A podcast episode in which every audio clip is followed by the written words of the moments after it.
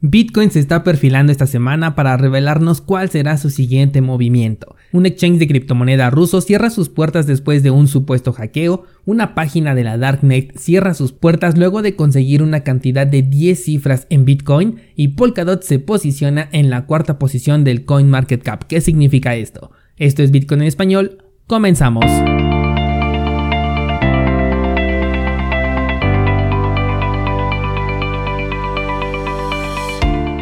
Hola, soy Daniel Vargas y esto es Bitcoin en español, un lugar donde hablamos de la tecnología más revolucionaria desde la invención del Internet. ¿Crees que estoy exagerando? Ponte cómodo y déjame ser tu guía en un camino sin retorno, el camino a la descentralización. ¿Qué tal descentralizados? Bienvenidos una semana más. Hoy es martes 19 de enero de 2021 y el precio de Bitcoin continúa todavía en la zona que marcamos entre los 32 y los 42 mil dólares por moneda. Y fíjate, cuando el año pasado Bitcoin consolidaba se movía en rangos de 200 dólares, pero en este momento el rango del que te estoy hablando es de 1000 dólares y es algo completamente normal para estos tiempos. Digo esto para reafirmar aquel comentario que yo te decía el año pasado de que los movimientos que teníamos en Bitcoin en años pasados eran un tanto aburridos. E incluso en este momento para aquellos que ya estamos acostumbrados y solamente estamos esperando ver cuál será el siguiente camino que va a tomar Bitcoin, este movimiento de 1000 dólares después de un rato ya también puede comenzar a aburrir. Y agárrate descentralizado porque si vemos una all season, estos movimientos que estás viendo en Bitcoin no son nada en comparación.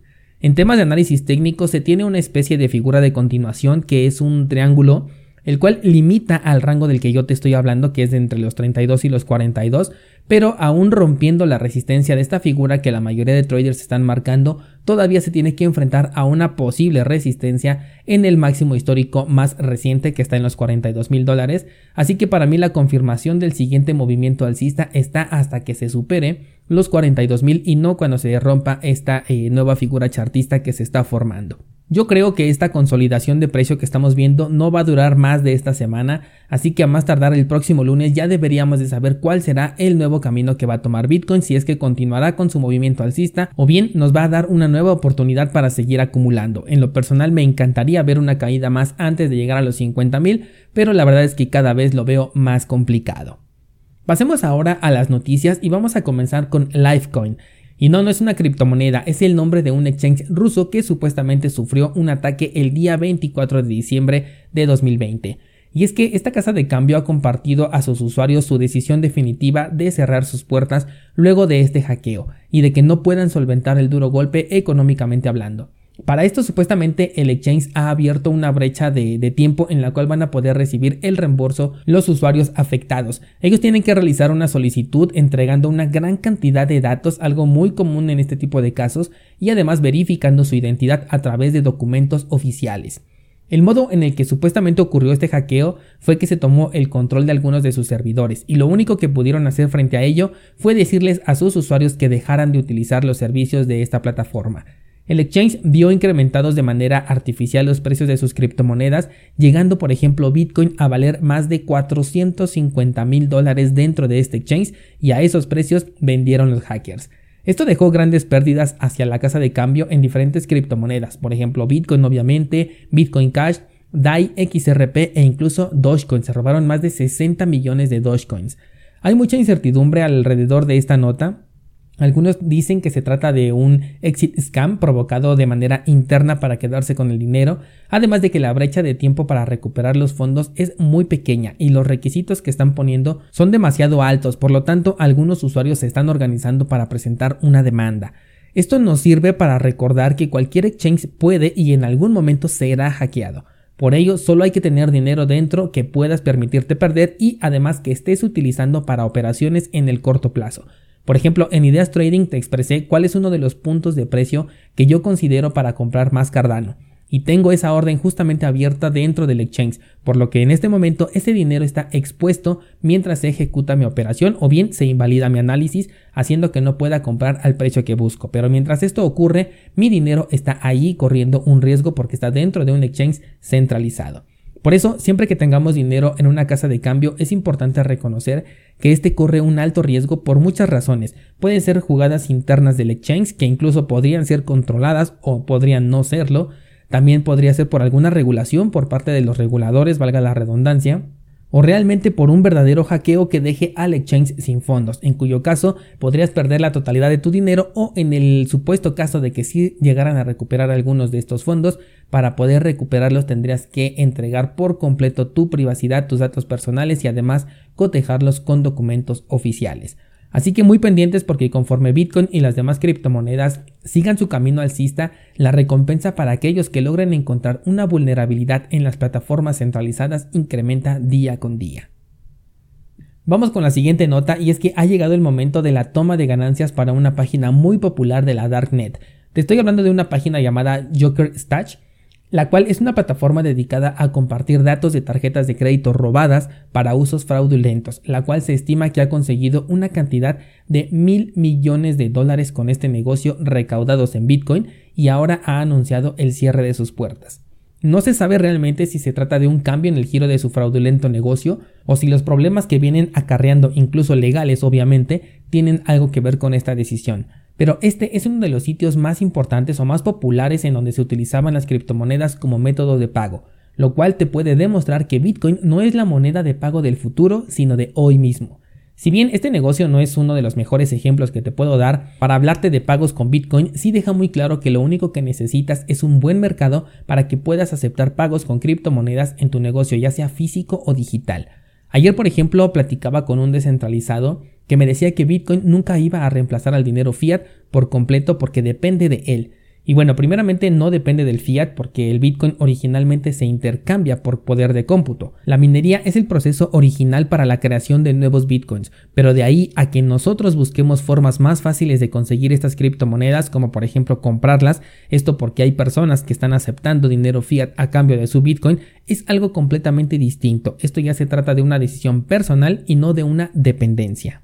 Pero para la nota de la que te estoy hablando, Bitcoin ha reemplazado por completo al dinero fiat, porque obviamente no puedes pagar esta clase de, servicios fraudulentos a través de dinero fiat que tiene que pasar forzosamente por una entidad bancaria, a menos que fuese en efectivo, lo cual pondría en riesgo al propio negocio porque revelaría su identidad y probablemente hasta su localización.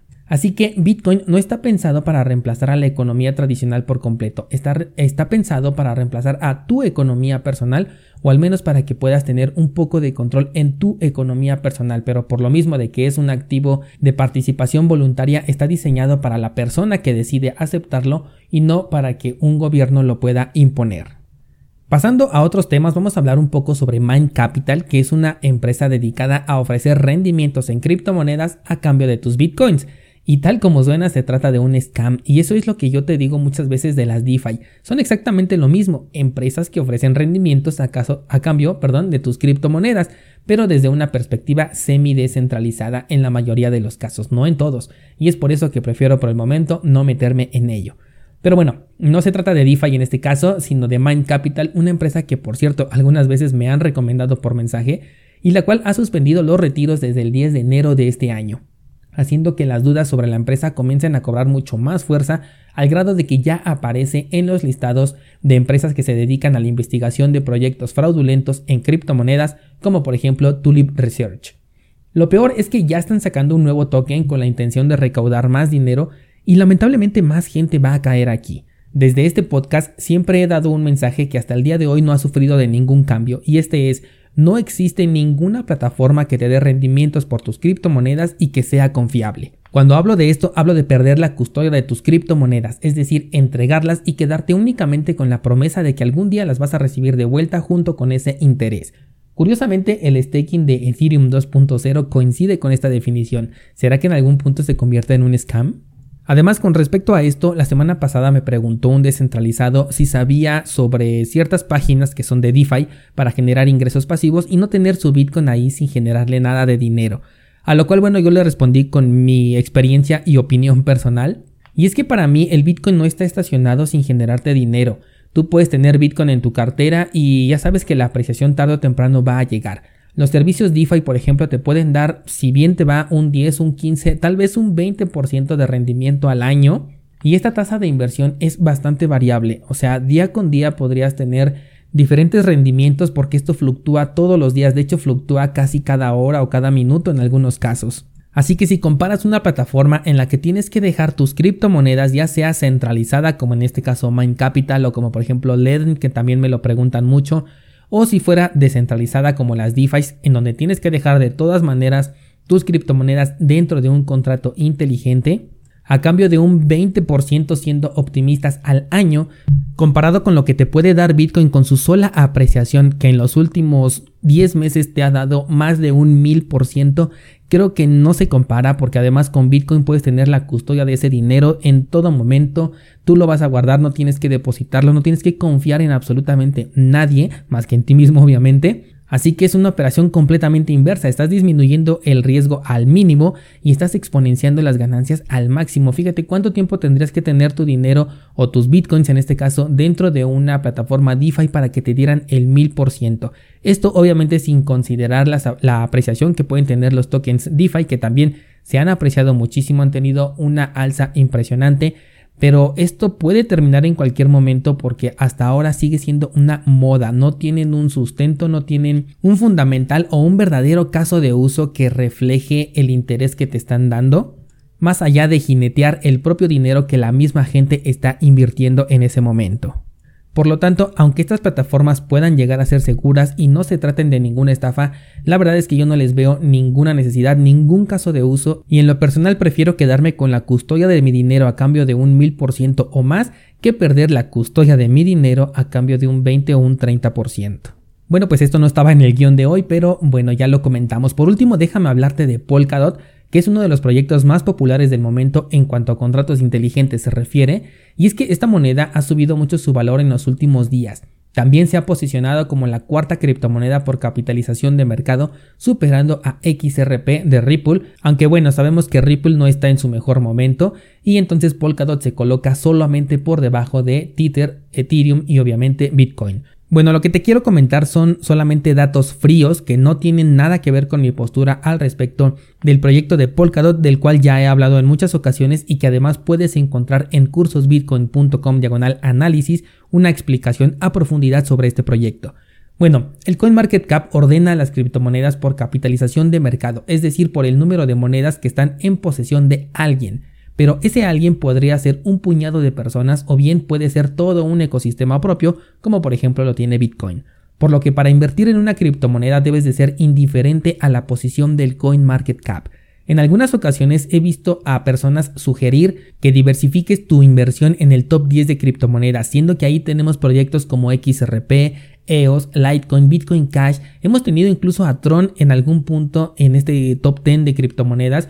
Y estos proyectos que acabo de mencionar, yo no me fiaría para una inversión a largo plazo, porque la verdad es que no aportan nada realmente al, al, entorno de las criptomonedas. Sus subidas son totalmente por mera especulación y en algunos casos pueden ser incluso manipulación interna, como por ejemplo XRP y Bitcoin Cash. Ahora, hablando específicamente de Polkadot, si revisas el análisis completo te vas a dar cuenta que hubo mucha venta privilegiada de estos tokens. Así es, lo mismo que hizo XRP, claro en una menor medida, pero fue lo que hizo Polkadot, por lo que esta capitalización que ves en el market cap también considera a todos esos poseedores a los que se les entregó esta moneda a precios preferenciales con respecto a los que se estaban vendiendo al público en general. También te comenté sobre el impulso inicial que tiene una moneda en el momento adecuado. Que Polkadot haya nacido justamente en el inicio del mercado alcista le va a beneficiar muchísimo como le pasó en 2017 a varios proyectos como por ejemplo IOTA, esta moneda también la podías encontrar en el top 10 en el 2017 y ahora está mucho más abajo, pero todavía sigue siendo un proyecto interesante. Su aportación al mercado no ha decaído, pero su popularidad sí lo ha hecho. Esa es la razón por la que no me gusta invertir en proyectos nuevos que además se apalancan del mercado alcista, porque esto puede ser fugaz y puede ser simplemente una, eh, una moda. Y sí, también puedes ganar mucho dinero con estos proyectos. Esta moneda de Polkadot puede fácilmente llegar a valer, no lo sé, 50 o 100 dólares este mismo año, pero simplemente es un proyecto que no cuenta con mi interés y como dije, solamente te comparto datos fríos de que una posición en el market cap no es sinónimo de ser un buen proyecto. Lo mismo puedo decir, por ejemplo, de Cardano, que bien sabes que es un proyecto al que le tengo mucha confianza. En este momento se encuentra en la posición número 6 del market cap, pero eso no representa que sea una buena moneda ni tampoco le da valor. El proyecto tiene que defenderse por sí solo o demostrar si solamente se trata de un activo especulativo como los otros que he mencionado. Ahora tenemos también por ejemplo a Tether, que es una moneda que con solamente imprimir una gran cantidad de tokens de la nada ya podrían subir su capitalización de mercado, y esto no quiere decir que sea más útil ni que esté mejorando. Es más, ni siquiera se habla de una mayor adopción, simplemente fue una mayor capitalización centralizada en un grupo de personas que probablemente en el futuro la pueden distribuir. Así que, descentralizado, lo que quiero que te quedes de este último comentario es que el market cap no enumera a las mejores criptomonedas del mercado ni mucho menos las ordena por lo mejor o lo peor que sean. Incluso es posible que un día veas que Bitcoin pase a la posición número 2 de este listado y que se vea superado por un proyecto que para nada va a ser superior a Bitcoin, pero que más gente lo va a querer en ese momento por la razón que sea.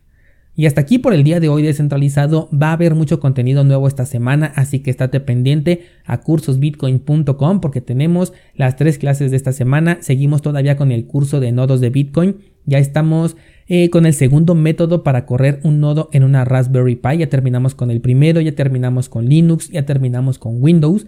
Tenemos también el análisis cripto correspondiente al mes de enero, que en esta ocasión es para Dogecoin. También voy a subir un video al canal de YouTube. Recuerda que ya lo puedes encontrar también en cursosbitcoin.com diagonal libre.